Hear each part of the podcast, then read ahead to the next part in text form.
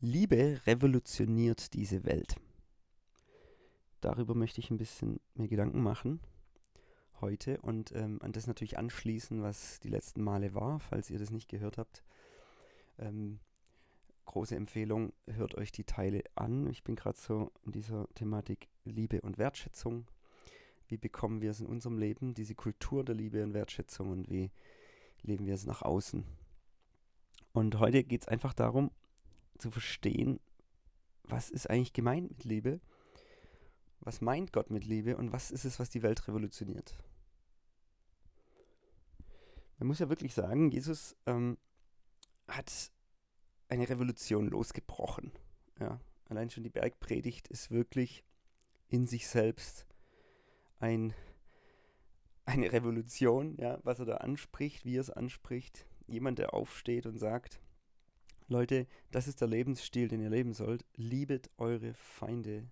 Ja, das ist Revolution pur. Ja, zu denen Gutes, die euch hassen. Was bringt es euch denn, wenn ihr immer nur denen Gutes tut, ähm, die, die, euch auch was Gutes tun? Dann habt ihr im Prinzip äh, eure Belohnung schon gehabt. So, Je Jesus revolutioniert wirklich unsere Vorstellung davon, was Liebe ist.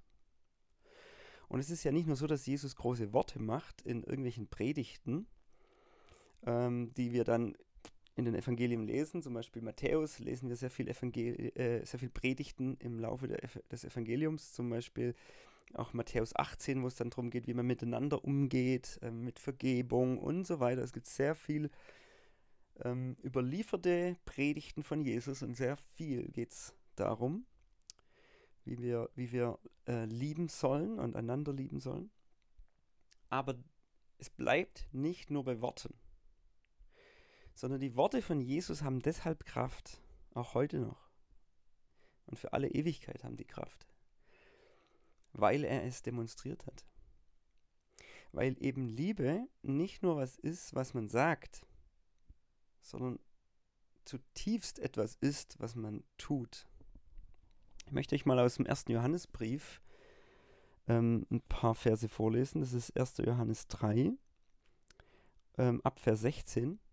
Man muss ja noch dazu sagen, Johannes war ein Jünger von Jesus. Der hat es miterlebt. Er hat die Worte gehört und er hat die Taten gesehen. Und Johannes hat ja so Liebe als so ein Stück weit als Lieblingsthema. Ähm, wenn du die Briefe liest, geht es die ganze Zeit um Liebe. So, das war schon sein Kernthema. Und äh, er ist so ein bisschen der Experte, wenn es darum geht. Göttliche Liebe, was ist das eigentlich? Und hier schreibt er, hieran haben wir die Liebe erkannt, dass jener, also Jesus, um unseren Willen sein Leben gelassen hat. Also er schreibt hier nicht, wir haben die Liebe erkannt, weil wir der Bergpredigt zugehört haben. Hätte er auch schreiben können. Und die Worte waren natürlich wichtig und entscheidend, aber hier steht, hieran haben wir die Liebe erkannt, dass jener, also Jesus, um unseren Willen sein Leben gelassen hat. Und, wir sollen, und wir sollen unser Leben um der Brüder willen lassen. Wer aber die Güter dieser Welt hat und seinen Bruder Mangel leiden sieht und sein Herz vor ihm verschließt, wie wohnt die Liebe Gottes in ihm? Fragezeichen. Ihr Lieben, lasst uns nicht lieben mit dem Wort, also mit der Zunge, noch, ja, steht ja da, noch mit der Zunge, sondern in Tat und Wahrheit. So, das ist der Johannes, der ganz klar macht, Liebe ist nicht nur ein Gefühl. Liebe sind nicht nur Worte, die ich jemandem ums, um den Bart schmier und ihm sage, wie toll ich ihn finde oder ermutig oder so, sondern Liebe wird sich in der Tat zeigen. In der Tat ist Liebe eine Tat. Ja? Und Jesus hat es demonstriert. Er ist für uns gestorben. Er hat sich aufgeopfert und hat damit eigentlich alles erfüllt, was er vorher gesagt hat. Er selber, ich habe das letzte Mal schon angesprochen, hat gesagt im Johannes 15, es gibt keine größere Liebe als die, dass man sein Leben gibt für einen Freund. Aufopferung, Selbstaufopferung. Ähm, das, die Übersetzung von dem Wort Agape, das ist ja die göttliche Liebe, ist wirklich auch, dass wir sagen, das ist die selbstaufopfernde Liebe, die sich hingibt. Die Liebe, die sich hingibt. Jesus hat es demonstriert. Wenn wir ähm, den Philipperbrief lesen, ähm, wird von einer Gesinnung gesprochen, die Jesus hat. Also es, der Philipperbrief, da schreibt der Paulus in dem Fall und sagt, diese Gesinnung, ja, die soll auch in uns sein als Christen, die auch Jesus Christus hatte. Diese gleiche Denkart, so wie er gedacht hat, so wie er gehandelt hat, so sollen auch wir sein. Und was ist die Gesinnung, die er anspricht, ein paar Verse vorher? Habt dieselbe Liebe, seid verbunden in der Seele und denkt das eine. Also das ist Philipper 2, Vers 2. Habt dieselbe Liebe. Tut nichts aus Selbstsucht oder für nichtige Ehre, sondern in Demut achte einer den anderen höher als sich selbst. Und er sehe nicht jeder auf das Seine, sondern jeder sehe auf das des anderen. Diese Gesinnung soll auch in uns sein. Diese Denkart, das ist Liebe. Liebe, die sich hingibt. Agape. Und dann beschreibt er die ganze Szene nochmal. Was hat Jesus eigentlich gemacht? Ein bisschen aus mit anderen Worten, wie auch Johannes. Er sagt, obwohl er in Gottes Gestalt war, Jesus, sah er sich nicht wie einen Raub an, Gott gleich zu sein, sondern entäußerte sich selbst, nahm eine Sklavengestalt an und wurde den Menschen gleich. Und in der Erscheinung als ein Mensch erfunden. Er erniedrigte sich selbst und wurde gehorsam bis zum Tod, ja bis zum Tod am Kreuz. Also Jesus hat sich erniedrigt, er hat sich entäußert. Er war eigentlich Gott und ist aber Mensch geworden und er hat sich hingegeben am Kreuz. Letztendlich. Ähm, man muss auch wirklich mal andere Vokabeln verwenden, damit das vielleicht nicht zu gewöhnlich für uns klingt manchmal. Also dieses Jesus ist am Kreuz gestorben für uns, das klingt ja, da haben wir uns schon so dran gewöhnt manchmal, dass es für uns nicht mehr so viel Wert hat, der Satz. Allein schon von den Worten. Ähm, Jesus hat sich wirklich von einem Mob ähm, aggressiver Menschen, die ihn am Kreuz sehen wollten, die Juden damals, also ein aggressiver Mob von Menschen hat Jesus gelüncht, kann man sagen. Ja? Damals eben durch die römische Geisel und die römische Foltermethode und man hat so auch wissenschaftlich festgestellt, ähm, der Kreuzestod, das, was die Römer damals gebraucht haben, als Hinrichtungsmethode ist mit das Schlimmste, was ein Mensch an Leiden haben kann.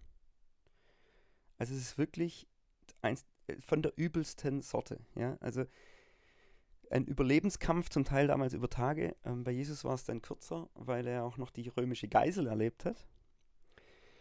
Und ähm, das ist ein Überlebenskampf äh, am Kreuz, äh, wo, du, äh, wo du um Luft ringst. Es ist wirklich furchtbar. Also es ist, wenn jemand ertrinkt, ähm, sind, sind die Momente kürzer. Es ist ja ganz schlimm, wenn man erstickt oder wenn man, wenn man wirklich nicht mehr ähm, Luft kriegt. Und da geht es über Stunden und Tage, dieser, dieser Todeskampf. Ganz furchtbarer Kampf. Und dann die römische Geißel. Ja? Man, man, man weiß ja geschichtlich doch einiges darüber, wie, wie furchtbar die war. Und was, was, was, die, was die getan haben, war nicht nur dieses Auspeitschen mit, mit, mit Peitschenhiebe, wo ähm, ja diese Splitter in diesen Peitschen drin war, ja, in diesen Dingern, wo die ganze Haut zerfetzt hat, sondern es war wirklich auch, dass die ähm, das Gesicht entstellt haben, wirklich den, den, Bart ausgerissen haben. Das war so die typische Foltermethode, ähm, Geiselmethode der Römer. Und deswegen gibt es auch diese Bibelverse, wo schon prophezeit wird von Jesus, dessen Erscheinung uns nicht gefallen hat. Und viele denken auch, dass das wirklich auf das hinweist. Er war wirklich entstellt. Also er war nicht mehr so richtig als Mensch erkennbar nach dieser Geißel. Er sah wirklich entstellt aus. Und er ist gelüncht worden. Und er war völlig nackt am Kreuz. Die römische Kreuzigung war völlig nackt. Völlig entblößt. Kein Schutz mehr. Und alle schauen zu, wie du sozusagen dieser, diese Schmach ertragen musst, bespucken dich noch, werfen Steine auf dich und sonst was. Und Jesus war auf dem Thron voller Herrlichkeit mit Gott, oder? Es ist ein Gott auf dem Thron. Er ist in aller Ewigkeit der allmächtige Gott und er hat sich erniedrigt. Gott ist dreieinig ne? und Jesus ist diesen Weg gegangen. Er entäußerte sich, nahm eine Sklavengestalt an und weißt du, schon allein die Ankunft von Jesus ist spannend in der Futterkrippe. Ne? Ein König, aber in der Futterkrippe hat sich entäußert. Er nahm Knechtsgestalt an. und ähm, hat sich erniedrigt. Und das ist per se die Definition, was Liebe ist. Das, was Jesus getan hat. Es ist die Definition von Agape, die sich herschenkende Liebe, sich selbst aufopfernde Liebe. Der Paulus versucht es noch ein bisschen zu, zu äh, beschreiben, so nichts aus Selbstsucht tun, nicht um Ehre willen suchen, ja, den anderen höher achten als sich selbst, nicht auf das Seine schauen. Jesus hätte auch auf sich schauen können, sagen können, mir gefällt es im Himmel ganz gut. Ich bin eigentlich glücklich hier. ähm, alles stimmt für mich. Nein, aber er ist gekommen aus Liebe und hat sich aufgeopfert für diese Menschen ja, für diese ganze Welt, diese ganze Welt zu erretten. Und das ist Agape. Und jetzt sagt der Paulus und es sagt der Johannes und Jesus selber sagt es, beziehungsweise Paulus und Johannes sagen es, weil Jesus es gesagt hat, wir sollen dieselbe Liebe haben, dieselbe Gesinnung sollen wir haben, die gleiche Art von Liebe. Wie er auch. Sein Vorbild. Wenn wir sagen, wenn wir reden von Nachfolge Jesus, reden wir eigentlich, wir folgen seinem Vorbild. Wir folgen dieser Art zu lieben nach. Wenn Jesus sagt, ein Gebot gebe ich euch, dass ihr einander lieb habt, so wie ich euch geliebt habe. Dann meint er genau das damit. Ist, das ist wieder diese Zusammenfassung dieser Tora, dieser Weisung Gottes. Gott zu lieben, deinen Nächsten wie dich selbst, ist eigentlich in diesem Gebot drin. Liebet einander, so wie ich euch geliebt habe. Das sind nochmal die Worte von Jesus, wo das alles zusammenfasst.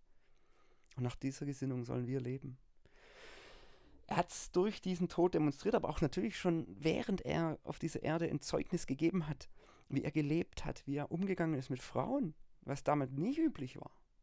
Ja, diese Wertschätzung, wie er mit ihnen umgegangen ist. Warum war eine Maria zu den Füßen Jesu? Warum? Weil Jesus wirklich Wertschätzung gegeben hat. Und äh, warum hat er die Kinder in die Mitte gestellt. Ja, die Kinder waren damals nicht so, das war nicht normal, dass das so passiert. Ne? Und dann, und dann, dass Jesus, wie er mit den Kindern umgeht. Ja, oder wie er überhaupt mit, mit Zöllnern, mit Sündern, mit Prostituierten, mit, mit allen möglichen Leuten umgeht, in dieser Wertschätzung und hingebungsvollen Liebe. Er hatte keine Angst, sich schmutzig zu machen. Also mit denen verkehrt hat und gegessen hat und hat sogar auf sich genommen, dass andere ihn dafür anklagen. Ja, er ist ja mit den Sündern, das kann ja wohl nicht wahr sein. An einer Stelle sehen wir ein ganz tolles Beispiel, auch im Johannesevangelium wiederum. Spannend, ja, Johannes, der wirklich ein Experte in Sachen Liebe ist, der die Liebe ja erlebt hat. Er hat es ja hautnah miterlebt. Er ist ja auch unterm Kreuz stehen geblieben. Er war dort dabei bei dieser Geißel. Er hat aber auch vorher schon ähm, offensichtlich ein Erlebnis sehr prägend empfunden und das war Johannes 13. Da lesen wir von dieser Fußwaschung. Ja? Und ähm, das ist ja so eine, eine, ein, ein Festmahl, also ein, ein, ein, Abendessen gewesen und Jesus hat, seinen, hat sich umgürtet. Ja, und wieder macht er dasselbe. Er erniedrigte sich, nahm eines Knechten Gestalt an, sozusagen. Weil damals haben eigentlich die Diener und die Knechte haben diesen Job gemacht, dass sie den Gästen, die von draußen, von den dreckigen und staubigen Straßen reinkommen, dass sie diesen die Füße gewaschen haben. Und vielleicht hast du es mal erlebt auf irgendeiner Veranstaltung, dass man dann die Füße gewaschen bekommt und ähm, das so ein bisschen demonstriert wurde und dann hat man so ein bisschen äh, Shampoo gehabt und dann hast du das vielleicht erlebt, das ist ein bisschen komisches Erlebnis, ja, wenn man denkt, oh, ich habe vielleicht Schweißfüße und dann wäscht mir da jemand, zieht meine Socken aus und wäscht mir dann die Füße. Ähm, aber das war ja damals schon ein bisschen anders. Also die, die hatten jetzt keine solche Schuhe auch wie wir. Ne? Die hatten so Sandalen eher. Also Jesus-Latschen. Und ähm, du hast es vielleicht mal erlebt, im Sommer war, warst du mal auf so einem Rollsplittweg, wo viel Staub ist und du läufst äh, barfuß oder in, in, so, in so Sandalen, da bist du nachher so richtig vom Staub imprägniert. Ja? Also dann, bis, bis zu den Knöcheln hoch, ähm, bis zu den Knien hoch bist du richtig dreckig, richtig von dem Stre Dreck und Staub ähm, ähm, bist du behaftet. Und da, und da, musst du schon richtig schrubben, um das loszukriegen. Ja, auch in der Dusche. Da musst du schon richtig loslegen. Und Jesus hat genau diesen Job gemacht. Das war damals üblich. Da musste richtig gewaschen und geschrubbt werden, dass du da äh, sauber wirst. Und das hat er gemacht. Und das hat Johannes miterlebt. Also Johannes, der Jünger Johannes saß da und sieht dann plötzlich der, der Rabbi, der Meister, der Herr, ist plötzlich auf dem Boden und schrubbt mir an den Füßen rum. Ja? Und nimmt den Dreck in die Hand sozusagen und den dreckigen Lumpen und ähm, hat diese Schürze um wie, und macht sich da auch dreckig. Ja, der wurde ja, da wird ja voll davon, von dem Dreck. Und das hat er erlebt. Hier steht auch der Vers, er hatte die Seinen, die in der Welt waren, seine Liebe erwiesen und erwies sie ihnen bis zum Äußersten. Das war Jesus. Das hat er ihnen gezeigt. Hier sehen wir eben mal so eine Szene. Und ich finde es so spannend, denn da steht ähm, im Vers 3 dann, und Jesus wusste, dass ihm der Vater alles in die Hand gegeben hatte und dass er von Gott ausgegangen war und zu Gott ging. Also, das ist ja das Starke. Jesus war eben nicht von Furcht getrieben, sondern er war in sich im Frieden, weil er ja wusste, dass er geliebt ist von Gott. Er war von Gott gekommen. Er wusste, wer er war. Er hatte tief seine Identität fest. Er wusste, wer er war. Er wusste, dass Gott ihn liebt, dass er, dass diese Liebe niemals aufhört, dass er fest verbunden ist mit dem Vater. Ich und der Vater, wir sind eins. Und er wusste aber auch, dass er zu Gott hingeht, also dass er an aller Ewigkeit bei ihm sein wird. Ja? Dass diese Liebe niemals enden wird. Und weil er wusste, wo er herkommt und weil er wusste, wo er hingeht, kann er auch in der Gegenwart, nämlich jetzt in diesem Moment, diesem Jünger, der dreckige Füße hat, die Füße waschen. Er kann sich's leisten, sozusagen. Bill Johnson hat mal ein tolles Beispiel erzählt ähm, von einem Freund von ihm, einem Mann, der irgendwie übel behandelt wurde, irgendwo in einem Geschäft und eine Frau oder so war mit ihm sehr unhöflich und dann ist er aber sehr wertschätzend entgegnet, sehr liebevoll und das hat die Situation total gedreht. Ja, und die Frau, die ihn eigentlich beschimpft hat, diesen Mann, ähm, war dann plötzlich ganz anders drauf. Also ganz oft so, gibt es so Situationen, jemand ist gestresst, genervt und ähm, sagt was Blödes und plötzlich, wenn wir eigentlich dann in Liebe und Wertschätzung reagieren, dreht das oft die Situation, revolutioniert eigentlich die Situation. Und das war damals auch so in diesem Beispiel. Und die Person ist dann rausgegangen und dann ähm, hat die Verkäuferin, glaube ich, war es, gefragt, äh, diesem Mann, hä, wieso haben Sie so reagiert? Ja, wie, wie können Sie so reagieren, nachdem die andere Person so unglaublich unhöflich war und so angreifend war? Und die Antwort äh, hat Bill Johnson dann in seine Predigt aufgegriffen, das fand ich einfach stark. Die Antwort war, ich kann es mir leisten. Ich kann es mir leisten. Und das hat mich so sehr erinnert an diese Stelle hier, weil das ist wirklich Jesus, der kannte es sich leisten, weil er so reich ist an Liebe, so viel in sich trägt an Liebe und an Heiligem Geist, dass er sich gerne auf die Knie begeben kann und diesen Jüngern die Füße waschen kann. Dass er diesen Job eines Dieners hier nehmen kann. Das bricht ihm kein Zacken aus der Krone oder sonst irgendwas. Er ist so voller Liebe und das ist eben Agabe. Er opfert sich hier oder er, er gibt hier, er, ist, er denkt nicht an sich, also äh, er tut etwas für den anderen. Wissen wir, woher wir kommen? Dass wir von Gott geboren sind und dass wir zu ihm hingehen werden, alle Ewigkeit bei ihm sein werden. Wissen wir das? Wissen wir, dass wir königliches Blut haben? Wissen wir, dass wir diese Identität haben, eine, eine königliche Würde in uns tragen? Wenn wir das wissen, können wir auch dienen. Und es, es tut uns gar nicht weh, es, es ist gar nicht ein Raub für uns. Ja? Es ist kein Raub für uns, weil wir so viel haben, dass es wir uns leisten können. Wir können uns leisten zu vergeben, wir können es uns leisten, sogar jemanden zu lieben, von dem wir nichts bekommen, wo nichts zurückkommt. Jesus sagt sogar, das ist die eigentliche Liebe, dass du die Leute ja liebst, wo du nichts zurückkriegst. Wir können es uns leisten, mit Menschen zusammen zu sein oder Zeit zu verbringen, die nicht so angesehen sind, die uns vielleicht nicht so gut stehen. Ich glaube, das ist eine Angst, die ganz viele in unserer Zeit haben, dass wir manchmal nur mit Leuten zusammen sein wollen, die uns auch gut stehen oder die uns irgendwie nützen oder die uns gut tun. Ähm, wenn das Jesus gemacht hätte, wäre ich heute nicht dabei. Wenn das Jesus damals gemacht hätte, wäre er auch nicht zu den Prostituierten gegangen, er wäre nicht zu den Zöllnern gegangen. Agape-Liebe hat keine Angst, zu kurz, dass man zu kurz kommt oder dass man, ähm, dass man sich, dass man etwas tut, was, was einem nachher nachteilig sozusagen äh, wirkt, sondern Agagbe-Liebe sagt eigentlich, ich kann es mir leisten, weil ich selber so geliebt bin. Und weil jemand sich für mich aufgeopfert hat, deswegen kann auch ich mich hingeben in einer Situation für, für jemand anderes. Kann was Großes oder was Kleines sein. Ich hatte vor ein paar Jahren, da war ich auf der Jüngerschaftsschule, ist schon fast 20 Jahre her, ähm, hatte ich ein Erlebnis, das mich da so sehr beeindruckt hat. Und zwar ging es da darum, wir hatten parallel zu unserer Jüngerschaftsschule, es war in Holland, eine, eine Gruppe, ähm, die ging in die Pioniermission. Das war eigentlich eine Schule für Pioniermissionare. Also das war wirklich eine Gruppe von Leuten, die wussten, wir werden irgendwann in irgendein Land gehen und völlige Grundlagenmission machen. Also wo vielleicht in irgendeinen Volksstamm oder sonst irgendwo hin, wo noch vielleicht gar niemand war.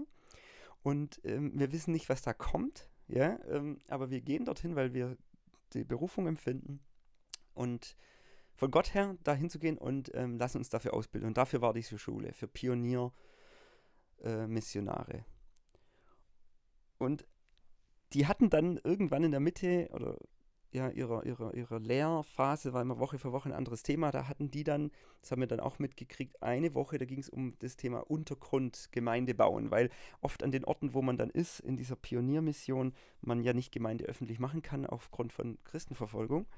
Und ähm, dann war so wirklich diese Übung, wirklich eine Woche mal zu sagen, oder zwei Wochen ging es, glaube ich, ähm, wir gründen jetzt Untergrundgemeinde und wie fühlt sich das denn an, verfolgt zu werden? Also das war natürlich nur ein, Spiel, ja, ohne, ohne irgendwie ähm, jetzt da die große Gewichtigkeit drin, aber einfach mal so eine Simulation praktisch ist mal zu erleben. Und die haben dann wirklich, ähm, die Lehrer hatten Leute bestimmt, die praktisch äh, diese Gemeinden gegründet haben und andere, die sozusagen die Geheimpolizei waren in, dieser, in diesen zwei Wochen.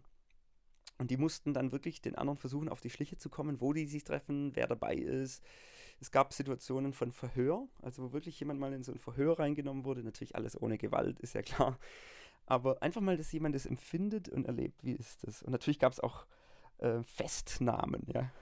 Ähm, das war ganz interessant. Ich war dann auch mal äh, in so einem Untergrund-Gemeindeversammlung mit dabei. das war richtig cool. Da sind wir dann so, so, gesessen und man musste immer gucken. Einer hat immer schmierig gestanden und so. Also man kam da schon so ein bisschen in das Feeling ähm, von Untergrundbewegung. Und äh, für uns war es ja gar nicht äh, jetzt relevant und dran, aber eben für diese Missionare war das eine wichtige Lektion und die haben in der Woche dann auch viel darüber erfahren. Ähm, aus den Erfahrungen anderer Missionare, die das schon erlebt hatten. Und dann gab es also wirklich Festnahmen und am Ende der Zeit war es dann so, die Geheimpolizei hatte dann also mehrere von denen festgenommen. Und es kam also raus, wo die Gemeinde sich getroffen hatte und die sind dann auf die Schliche gekommen und dann gab es am Ende wirklich so eine Situation. Alle wurden rausgerufen und es gibt jetzt eine Hinrichtung. Ja. Oh, krass, wir wurden alle rausgerufen aus, unseren, aus unseren Klassen und, und dann gab es dann diese Versammlung und dann stand da diese Geheimpolizei oder die Leute von der Base, die die halt gespielt haben, diese Polizisten und die haben dann äh, gesagt, so, und wir haben die Schuldigen gefunden und dann waren die da so festgehalten worden und ähm, in dem Fall war das so ähm, dargestellt, dass die halt einen Wassereimer hatte, es war mitten im Winter ein Wassereimer und die Hinrichtung war praktisch so, äh, wurde so ausgeführt, dass die diesen Wassereimer über den Kopf äh, bekommen. Ähm, ja, und das äh, war ja alles auch, hat irgendwo eine humorvolle Note, aber natürlich für eine krass ernste Sache, ne? Weil es vielen ja wirklich so geht. Dann ist es kein Wassereimer, da ist es wirklich, da ist es wirklich äh, eine Hinrichtung, da ist es ein Schuss, der fällt oder so ein, so ein ähm, Hinrichtungskommando oder jemand, der gehängt wird oder wir, wir, haben das in unserem Land auch erlebt, so im, im, im Dritten Reich. Wir, wir, denken an Bonhoeffer, wir denken an die Geschwister Scholl.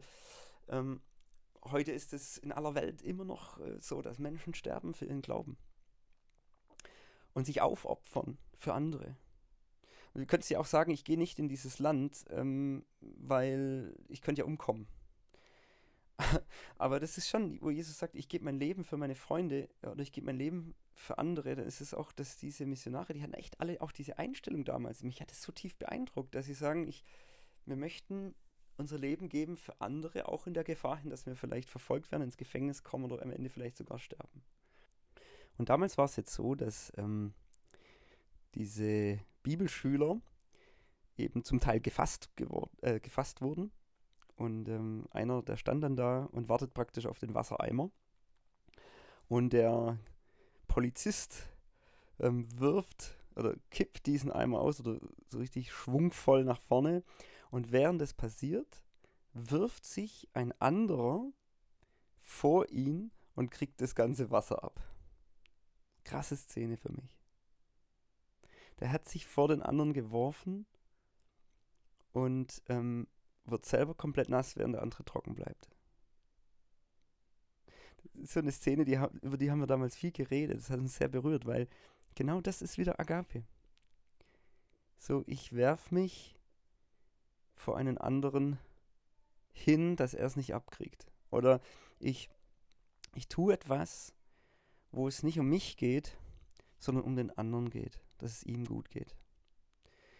Diese Gesinnung soll auch in euch sein, die in Jesus Christus war. Es ist wahrscheinlich die radikalste und extremste Sache, über die wir reden können, äh, wenn wir die Bibel lesen. Weil bei Liebe ist es wirklich ähm, so, da geht es wirklich um diese Sache, die, die wirklich die Welt revolutioniert, ja? die die Welt wirklich auf den Kopf stellt. Jesus stellt alles auf den Kopf, sein Reich stellt alles auf den Kopf. Ja, gewohnt war man, der König unterdrückt die Leute, er will geehrt werden oder so diese typische Unterdrückung, ja. Jesus ist gekommen als König und er dient. Er hat alles auf den Kopf gestellt. Er kam nicht mit Fanfaren, jawohl, jetzt kommt der König, sondern er kam in der Futterkrippe. Er kam nicht und er hat nicht den Sieg errungen mit, mit, mit dem Schwert und mit einer Armee und hat gesagt, so, und jetzt ändert sich alles und hat alles erobert, sondern er hat den größten, die größte Niederlage aller Zeiten, nämlich ein König, Dornenkrone, König der Juden stand drüber, am Kreuz, gelüncht, ja, gegeißelt, bespuckt, nackt. Das war sein größter Sieg. Zu sterben und aufzuerstehen. Stellt alles auf den Kopf.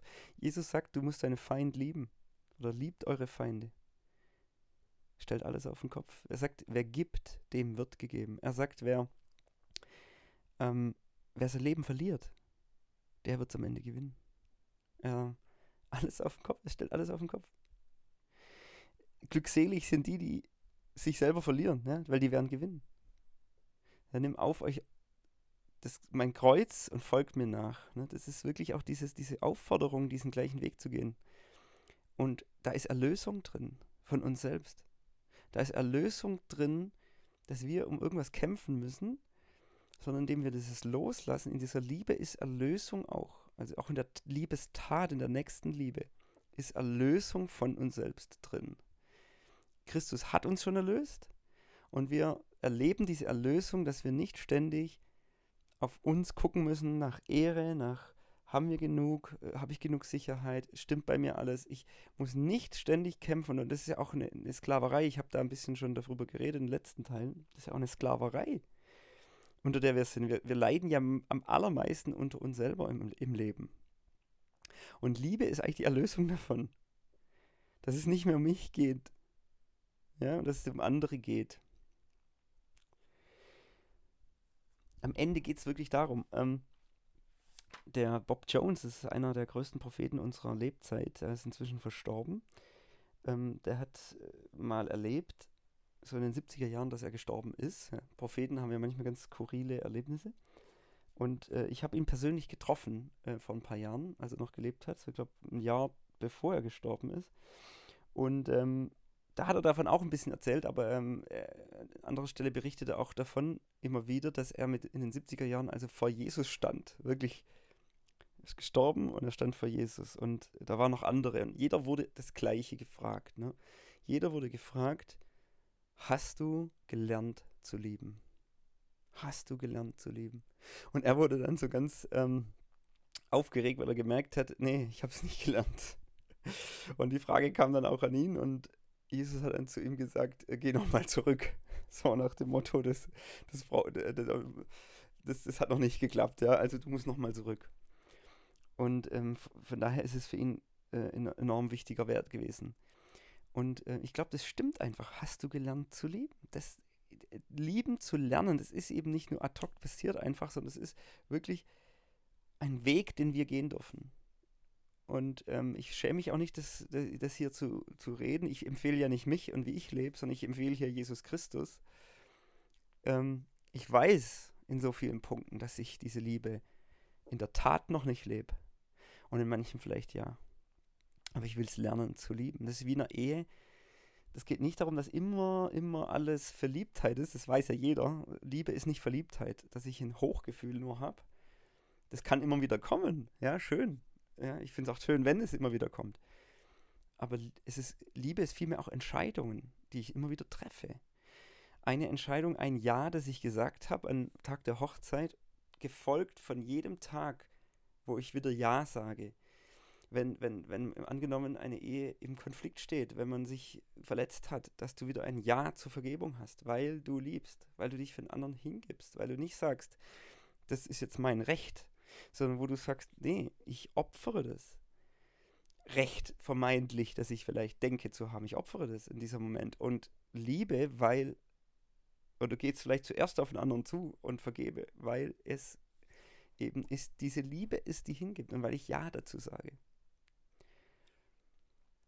Wir alle kennen natürlich auch ähm, 1. Korinther 13, das hohe Lied der Liebe. Schauen wir uns nochmal kurz an. Was der Paulus nämlich da macht, ist, er bricht es nochmal so richtig schön runter ähm, in konkrete Lebenssituationen. Es wird richtig praktisch, ja. Und wir werden wahrscheinlich im 1. Korinther 13 nochmal konkreter angesprochen, weil das sind natürlich Sachen, die uns im Alltag echt begegnen. Ja, die Liebe ist lang, langmütig, ähm, freundlich, Sie ist nicht eifersüchtig, die Liebe prahlt nicht. Sie bläht sich nicht auf. Sie benimmt sich nicht ungehörig, sie sucht nicht das Ihre, sie lässt sich nicht erbittern, sie rechnet das Böse nicht zu.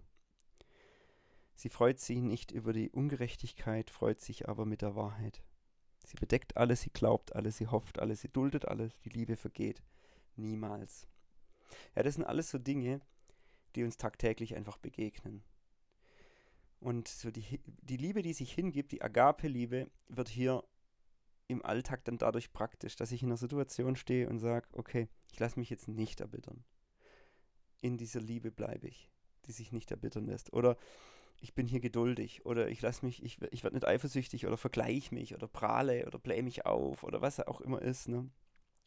Und man kann diese Passage auch als Gebet lesen oder als Proklamation ähm, gerade wenn ich darin herausgefordert bin, wenn irgendwas nicht so ganz einfach ist, eine schwierige Beziehung, irgendwas Zwischenmenschliches ähm, oder irgendwas, was mich im Alltag eben stark anfechtet.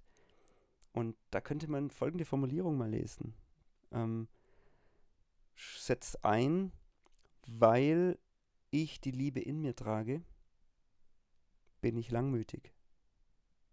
Weil ich die Liebe in mir trage, bin ich freundlich. Weil ich die Liebe in mir trage, verhalte ich mich nicht eifersüchtig und ich prahle nicht. Weil ich die Liebe in mir trage, brauche ich mich nicht aufzublähen. Weil ich die Liebe in mir trage, suche ich nicht das meine. Ich kann es mir leisten, dass ich mich nicht erbittern lassen muss. Ja, ich kann es mir leisten, das Böse nicht zuzurechnen und so weiter ich glaube, es ist gut, wenn man das möglichst konkret, möglichst konkret macht und wirklich auch diesen Glauben da reinbauen. Wenn ihr die letzte Folge gehört habt, wisst ihr, die Liebe Gottes ist ausgegossen in unser Herz durch den Heiligen Geist. Wenn Paulus sagt, habt die Gesinnung Christi, dann können wir wirklich sagen, die Natur Jesu Christi ist in uns drin, durch den Geist Gottes. Wir sind eine neue Schöpfung. Die Liebe ist wirklich da. Sie ist vorhanden. Wir sind geliebt von Gott, die ist ständig da, die Liebe von Gott. Wir können in dieser Liebe leben, aber es ist auch so, dass die Substanz dieser Liebe in unserem Herzen ist, auf unserem Herzen ist. Und wir können uns entscheiden in Situationen, in dieser Liebe zu wandeln, aus dieser Liebe rauszuwandeln. Und das lernen wir natürlich. Das ist ein Prozess, aber wir haben diese Liebe Gottes in uns. Und es wird dann konkret in den Situationen, okay, hier geht es um Eifersucht und ich kann, weil ich die Liebe habe, das loslassen oder nicht zu prahlen oder nicht das eigene, nur das eigene zu schauen. den anderen höher zu achten als sich selbst oder solche Dinge. Und in diesem Sinne äh, möchte ich euch alle ermutigen, diese Gesinnung Christi zu leben, mit diesem Motto zu leben, ich kann es mir leisten, ganz konkret 1. Korinther 13 ähm, praktisch im Alltag umzusetzen und damit Erlebnisse zu sammeln, die uns wiederum ermutigen, andere Erlebnisse äh, zu suchen. Ja, wo wir wirklich Agape, die selbst aufopfernde, die sich hingebende Liebe leben und darin wachsen. Auf dem Weg sind wir alle. Wir wollen alle darin wachsen. Und es lohnt sich, denn am Ende geht es um die Liebe. Das Endziel von allem ist die Liebe aus reinem Herzen. Noch was Persönliches zum Ende. Ich hatte ja die letzten zwei Jahre ähm, ein paar Interviews gemacht mit meinem Schwiegerpapa, der ähm, vorigen August an Krebs, an einem Hirntumor verstorben ist.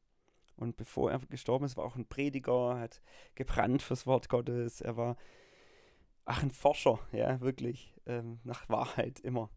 Hat vieles gemacht. Auch ich als Teenager ähm, war auch sehr gesegnet von seinem Dienst, von dem, was er gemacht hat. Und ähm, ich habe ihn dann interviewt und habe ein paar Themen mit ihm durchgemacht, wo er über sein Leben berichtet hat, Zeugnis gegeben hat, sein Lebenszeugnis erzählt hat. Und ein Thema war, ähm, so eine, ein halbes Jahr nach der Diagnose Hirntumor, auf was kommt es am Ende wirklich an? Und er hatte wirklich Erlebnisse ganz starker Form. Hey, am Ende ist es wirklich die Liebe. Ne? Wenn du, klar, wir haben um Heilung gebetet und so weiter, auch damit zu rechnen, dass es passiert, aber trotzdem musst du dir Gedanken machen, was ist, wenn es nicht jetzt so passiert und dass ich vielleicht in wenigen Wochen, Monaten äh, den Weg in die Ewigkeit antrete sozusagen und sterbe. Und das macht ja was mit dir. Und du überlegst dir, was, was habe ich eigentlich gelebt? Was, was, was geht's eigentlich? Und dieses, dieses Zeugnis und dieses Interview hat mich tief bewegt, ihn da nachzufragen, mit ihm darüber zu reden. Am Ende geht es wirklich um die Liebe. Du hast gemerkt, er redet nur noch von diesem Thema. Was er im Leben an Projekten und Visionen nicht mehr machen konnte, aufgrund der Krankheit jetzt, ja Mitte 60, ja, hat noch vieles gehabt, was er gerne gemacht hätte. Er hat mir auch erzählt, was er falsch gemacht hat und wo er anders hätte abbiegen müssen auf der Bahn sozusagen oder wo, wo er unter gewissen Sachen vielleicht gelitten hat, die er falsch entschieden hat. Und was gut war und wo Gott gesegnet hat und was gewaltig war und hat mir alles berichtet. Aber am Ende hat er gemeint, ist doch das Zentrale, ob ich gelernt habe zu lieben. Wieder das. Und ja, das glaube ich, wenn du halt ent entweder älter wirst und so die, wirklich die Ewigkeit mehr vor Augen hast, oder eben durch so eine Situation kommt das ins Bewusstsein. Da gibt es eine Werteverschiebung in uns. Was ist wichtig? Ich glaube nicht, dass es am Ende so wichtig ist, welches Projekt jetzt äh, durchkam und nicht durchkam. Und ob ich alle meine Visionen gelebt habe. Ich glaube nicht, dass jeder alle seine Visionen lebt. Es gibt vielleicht ein paar, die sagen, ich hätte mir nichts anderes mehr wünschen können, aber es ist nicht das Entscheidende. Entscheidend ist, dass wir das gelernt haben. In der Liebe Gottes selbst zu leben, sie zu empfangen und sie weiterzugeben. Das ist das erste Gebot, das ist das Zentrale, das ist das Herz. Das Herz von allem, wo Jesus sagt, dieses Gebot gebe ich euch, dass ihr einander liebt, wie ich euch geliebt habe. Und das bete ich, Jesus, dass du uns das immer wieder zeigst dass du uns eine tiefere, tiefere Offenbarung gibst, dass diese Liebe wirklich die Welt revolutioniert. Aber nicht nur die Welt, sondern auch unser Leben revolutioniert. Und es wird uns revolutionieren, wenn wir nicht auf uns selbst schauen, sondern deine Gesinnung haben, dein Herz teilen. Und wir bitten dich, Herr, schenk uns durch deinen Heiligen Geist mehr und mehr Klarheit und Weisheit, dass wir darin wachsen können. Amen.